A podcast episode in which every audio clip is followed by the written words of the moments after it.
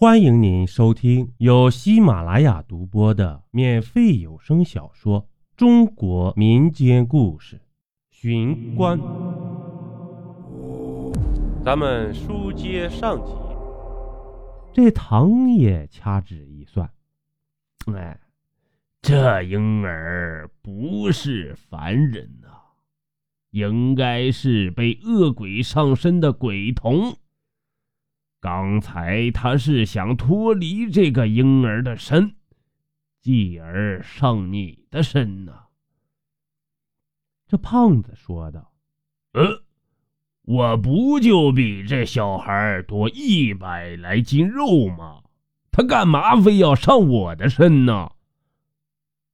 这唐也说道：“因为你不是这个村子的。”上你的身，他就可以离开这里了。众人不置可否，被唐爷说的是一愣一愣的。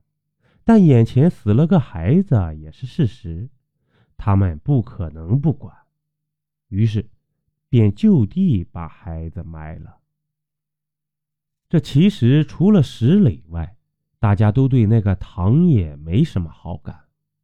觉得那个人又阴又毒，可现在，仿佛连眼前的石磊都沾染了唐爷的诡异气息，因为他竟然提议要剖开胖子。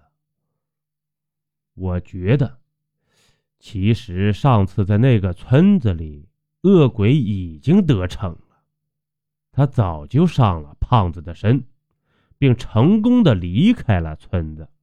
和我们日夜生活在了一起。要不，为什么胖子会首先拔出那块木头呢？他这是在用障眼法呢。所以，现在我们必须把它剖开，然后杀死那个鬼童。施磊这样说道。可这时，一棵参天大树的树枝突然刷刷的响了起来。还没等大家反应过来，一个东西就扑通一下掉了下来，正好掉在大家面前。一颗头睁着大眼，直愣愣的盯着石磊。是唐爷！大家惊叫：“难道唐爷一路跟踪他们到了这里吗？他的目的是什么呢？他到底出了什么事儿呢？”可这时，又是扑通一声，这次会是什么呢？原来是瘦猴一直背着的，后来又被黑影偷走的背包。背包的拉锁打开着，看不清里头到底有什么。没人敢去碰那个背包，他们怕那个背包里装着什么他们不想也不敢看的东西。这时。胖子的身体微微动了动，接着是大幅度的翻动。不好，他他他要出来了！大家快上！石磊说着，自己却往后退。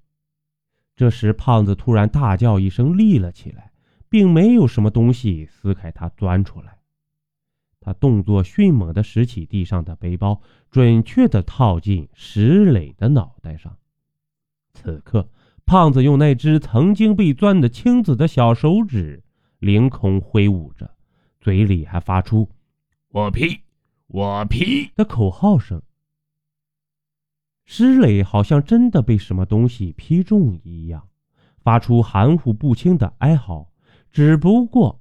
没持续几秒就停了。石磊是站着咽气的，但他的身体却像一个破旧的麻袋，摊成一团。那个背包也扑通一声掉在了地上。难道他才是被上身的？糟糕，会不会又让那鬼童跑了？哼，不会，那鬼头已经在背包里了。胖子用手指戳了戳没有动静的背包，哼，以后他都会乖乖听我指挥了。这到底是怎么回事啊？我怎么觉得，咦，这整件事都乱七八糟的呀，不符合常理呀！